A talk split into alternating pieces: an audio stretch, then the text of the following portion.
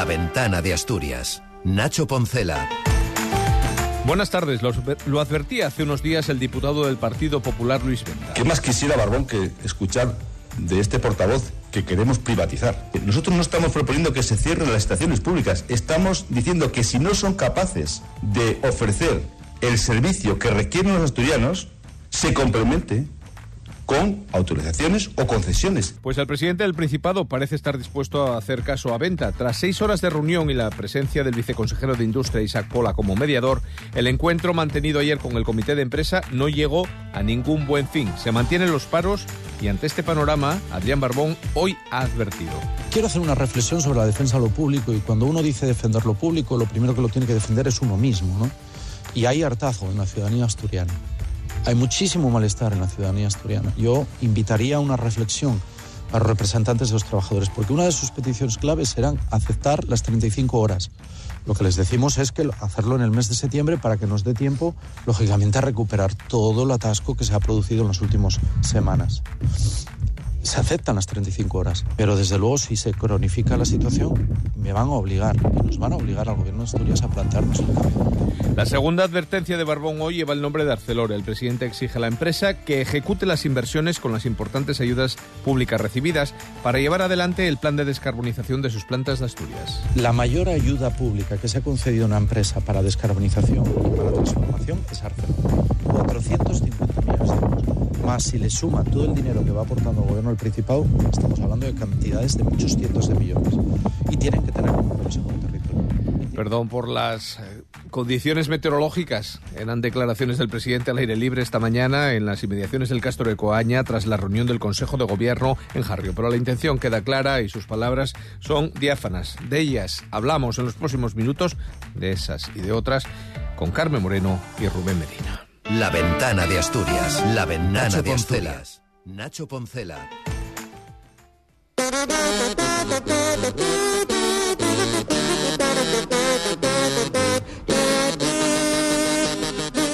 ¿Qué sucedió en la semana? ¿Eh? ¿Y qué no? Carmen Moreno, Rubén Medina, ¿qué tal? Buenas tardes, ¿cómo estáis? Hola, buenas tardes.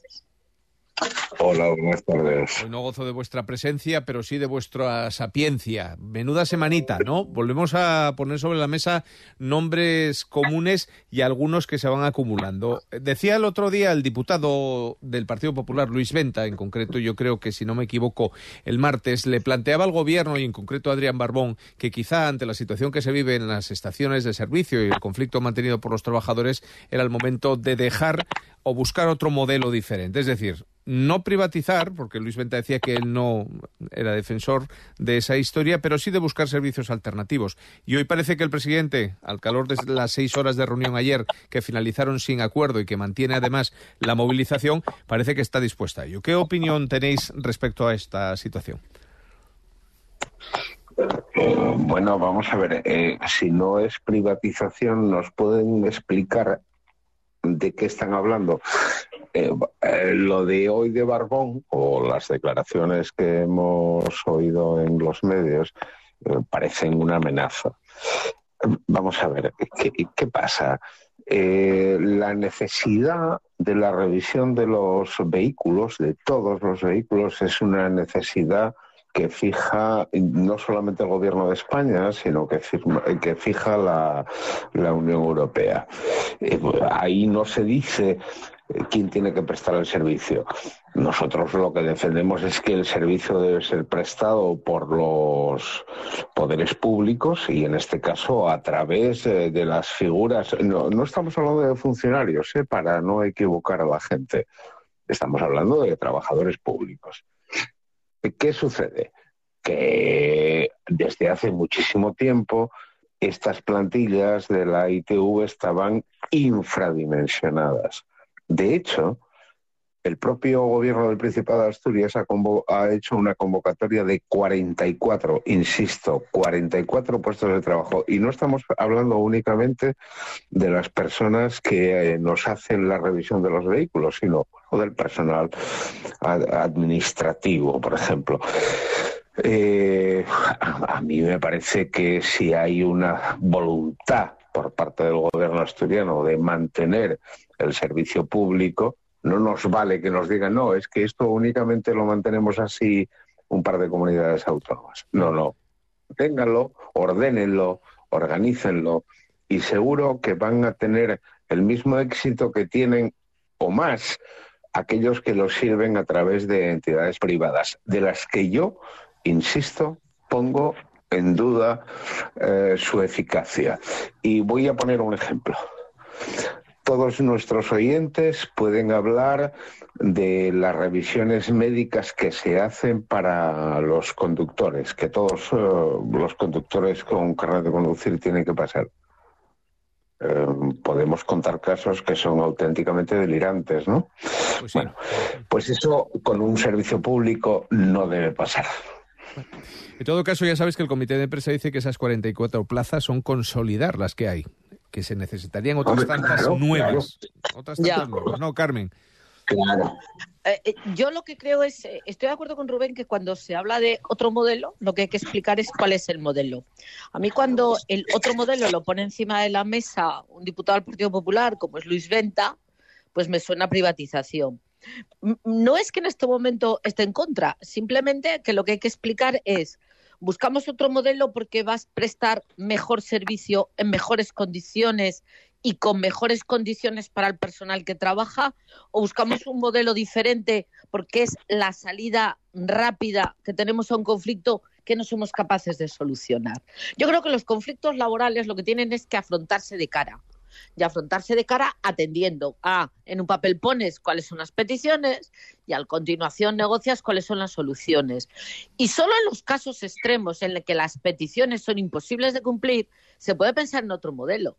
Después de seis horas de reunión, no estás ni empezando todavía, ni empezando a solucionar. Entonces, yo lo que pediría sería paciencia, constancia y pensar que, bueno, que una estructura como esta, si cambia de modelo, lo primero que tienen que explicarle a la ciudadanía y a las personas que allí trabajan es cuál es el modelo.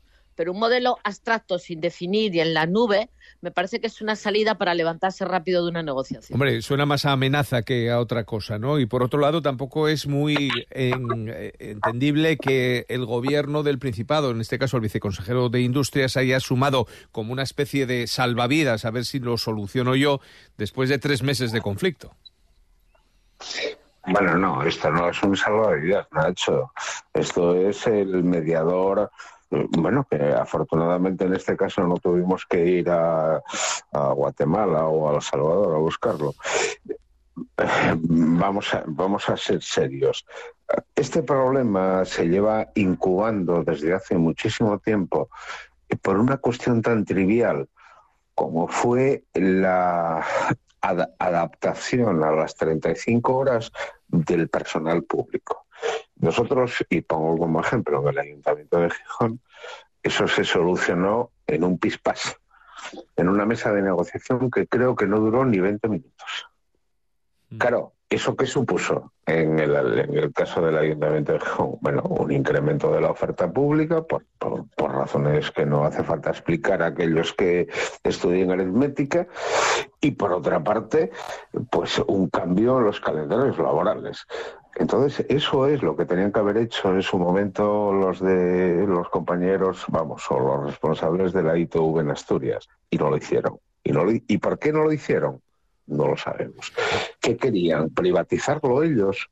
Desde dentro? No lo sé, a veces, eh, eh, no nos engañemos, eh, pero a veces hay conflictos laborales, y no digo que este lo sea, que no tienen como objetivo el objetivo que se cuenta.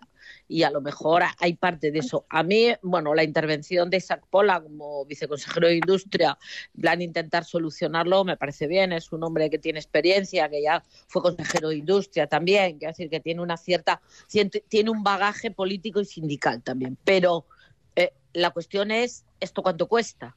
Yo a mí en estas cosas siempre me lo pregunto, es decir, yo que negocio personalmente convenios colectivos, ¿esto cuánto cuesta? ¿Y eso cuánto cuesta? ¿Está dispuesto el gobierno de Asturias a ponerlo encima de un presupuesto? Porque al final del dinero que hay hay que repartirlo y hay que tener prioridades.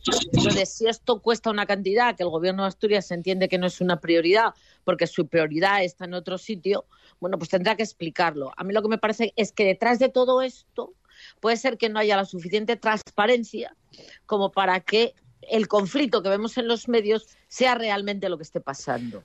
Pues alguien nos lo tiene que explicar, pero más allá de eso, ¿cómo valoráis o cómo, cuál es vuestro punto de vista sobre la rotunda respuesta desde la Jefatura Superior de Tráfico? Sin ningún tipo de flexibilidad, dicen que ellos lo que tienen que hacer, y la Guardia Civil así lo va a hacer, es multar. Claro, el problema está en que, por ejemplo, mi caso, el próximo mes de febrero debería pasar la inspección técnica de vehículo. La fecha primera que hay en Asturias ahora mismo, que sería además en Cangas de Narcea, estamos hablando del mes de abril. Es decir, puede darse la circunstancia de que me paren por la carretera y me multen. La Jefatura No, Superior de no, Tráfico, no. Silva Melodías. No, Nacho, tienes que ir a comprar, eh, eh, tienes que ir a, a Cantabria y Ya, de paso eh, compras esa es la corbatas, segunda parte, nos sí. las- Esa es la y segunda las parte, ¿no? traes a la tertulia y ya está, y lo solucionas. El coche, beneficio que está generando en, en- eh, Claro. inspecciones técnicas privadas, porque en Cantabria es privada. Son 10 euros más cara que aquí, por ejemplo. yo, de todas maneras, a mí la postura de la Dirección General de Tráfico me parece impecable, ¿eh? Pero absolutamente impecable. No, no, si no digo que no, pero Lo que dice es, el usuario yo que hace. aplico la ley y si usted no lo tiene, lo multo y la consecuencia que tenga en el seguro. Pero, ¿qué es la norma? La cuestión es, ¿yo puedo pasar esa inspección técnica de vehículos en otro sitio? Pues tendré que arreglármelas. Eso disminuye la rentabilidad de la de Asturias, ya lo sé. Pero bueno, eso entra dentro de ese presupuesto y ese cálculo que hay que hacer de cuánto cuesta este conflicto, cuánto cuesta solucionarlo y cuánto es o no de rentable este servicio. Pero a mí la postura de tráfico me parece impecable. ¿eh? No, vamos a ver, hay, hay algo que, que parece, y eso algún periodista se lo debería hacer mirar. Vamos a ver, las leyes, eh, y eso Carmen me, me corregirá si no digo la verdad, se atribuyen erga omnes en latín, o sea, para todos. Y claro, si las leyes se atribuyen para todos, oiga, yo es que tengo, eso es como cuando nos decían en el caso de las huelgas de los controladores aéreos, no, es que yo no llego a mi trabajo, ya. Pero es que resulta que aquí de lo que estamos hablando es de un derecho de unos señores que nos gustará más o menos y que mm, debido al ejercicio de ese derecho usted no llega tarde, no llega pronto a su trabajo. Y, y ojo, que yo hablo desde el punto de vista sindical. Claro, eh, contra la materialidad, amigos míos, oyentes nuestros, no se puede luchar. Y las cosas son como son. Las Sí. leyes valen para todo. Efecti- Ya, pero ¿y, y, y por qué el conflicto dura tres meses? Claro. Es decir, ¿por qué hemos dejado llegar el Claro, conflicto claro, claro. Eso es- es- ¿Por ¿Por, qué qué lo dejamos, ¿Por qué lo dejamos llegar hasta aquí? ¿Por qué hemos dejado Esa rodar la la bola? clave. no, no, Claro. Porque a lo claro. mejor, a ver, yo es que creo que la política de en un montón lo que no se soluciona y en otro lo que no tiene arreglo no, no vale. es que Entonces la bola creció Mm. demasiado. Y, y en de- este y en este y en este caso Ojo, y Carmen, la me parece que es la bola que la bola no había ten- no tendría que haber crecido tanto. Vale. Pero, pero Rubén, haber yo creo que hay, hay un 50% de responsabilidad también de los trabajadores y los representantes sindicales. Y yo si aña- de verdad quieres solucionar el problema, fuerzas la reunión, fuerzas la conversación, fuerzas la negociación, porque métodos hay y en Asturias conocemos muchos. Los avisos, los avisos que se hicieron en los últimos meses, y ya no voy a decir los últimos dos años, fueron muy grandes. Y parece ser que la gente, eso, y ahí tienes tu razón, lo fuimos dejando a- aparcado, ¿no? Como en esas cajas de zapatos donde vamos metiendo todas las cosas. Claro, hasta que están ya. Lógicamente, estoy de acuerdo con vosotros que las leyes están para cumplirlas y no nos exime a ninguno, pero también hay que tener en cuenta la indefensión que puede encontrar muchos usuarios o algunos usuarios que no tengan la capacidad o la disposición para poder ir, por ejemplo, a una comunidad cercana para poder pasar obligatoriamente esa ITV. Veremos Nacho, Tiene, razón, pero te voy a recordar una muy cosa. rápido. Yo hoy, por ejemplo, muy rápido, sí, pero muy rápido, pero muy eficaz. Yo hoy, por ejemplo, tengo alguna gestión con la seguridad social y es muy probable que acabe en una oficina de langreo. Sí, Bueno, pero entre pero Langreo y muy Cantabria... Pero que es muy probable No, que no, a no, una no, ITV no, a pero Magdalena decir- antes que a la de Cangas de Narcea. ¿eh? No, no, no, pero quiero deciros, vamos a ver, las cosas están tan mal organizadas que precisamente esas situaciones se pueden dar. Y yo no puedo entender cómo puedo tener que ir a, Can- a, a Langreo pidiendo una cita previa, porque a lo mejor lo que tendríamos que hablar sería de la supresión de esas puñeteras citas previas que lo único que hacen es eh, encabronar a la gente, si se me permite la expresión. Nos queda, os permito las expresiones que consideréis, pero nos quedan dos minutos, apenas dos minutos, y nos va a dar tiempo para una reflexión, porque esa bola sí que también va a crecer. Veremos cómo evoluciona la de la ITV, pero estamos con una bola que va creciendo, que es la de Arcelor la de ArcelorMittal y eh, sus planes eh, frustrados o no sobre la descarbonización. Hay datos que, por ejemplo, antes de esta tertulia apuntaba Carmen Moreno, como es la ausencia por primera vez de la reunión entre el presidente del gobierno de España, Pedro Sánchez, y el máximo responsable, Laxmimital, en Davos, que habitualmente lo hacen y que eso puede ser sintomático de lo que esté sucediendo. Eh, os pido una reflexión a cada uno y el debate lo abrimos la próxima semana. Mm, Yo creo que siendo muy importante. Carmen que nos adelantó, que nos adelantó esa cuestión acerca de la no reunión entre Sánchez y Mittal, que nos lo explique. No, si no, no tiene mucha explicación. Es simplemente el que el año pasado Sánchez y Mital se vieron y Mital se llevó un cheque de 439 millones de euros de la Unión Europea y ahora no lo hay. En este momento, por lo que yo puedo saber, Mital está apostando por las dos instalaciones, una en Francia y otra en Alemania. En Francia ha conseguido no solo el mismo dinero de la Unión Europea, sino también una rebaja en la energía y en Alemania no sé qué es lo que están negociando. Yo lo que creo es que en el gobierno de España aquí esto se ha dado por muerto y se ha dado por terminado, lo cual es muy grave. Pero es lo que yo creo. Sin más datos de que una reunión con Vital en este momento por parte del Gobierno de España, por parte de Pedro Sánchez, era imprescindible. Ahora, también es cierto, la presión, el chantaje que Mital está haciendo al Gobierno de España y a la comunidad autónoma con este asunto eh, es de hacérselo ver. ¿Vale? Con lo cual, no sé si no hay que hacer lo que dice hoy Femetal, apostar por las pymes y por las medianas me- del metal en Asturias y dejar un poco este asunto a un lado. Rubén, te quedas con la opinión para la próxima semana. Carmen Moreno. Lo Rubén, siento, Rubén. Gracias. Y me temo que algo tendré que decir a este respecto. Pues seguro, seguro que sí. Nos quedamos ya en los dos últimos minutos de esta ventana, sabiendo un poco más con Susana Peregrina. Carmen y Rubén, hasta la semana que viene. Buena semana. Hasta luego, gracias. En los últimos años se ha hablado mucho de invertir en I D I, es decir, investigación, desarrollo e innovación para poder avanzar y afrontar los retos que tenemos por delante. En muchas ocasiones estos nuevos desarrollos los vemos en nuestro día a día, pero otras muchas veces estos avances no son tan evidentes.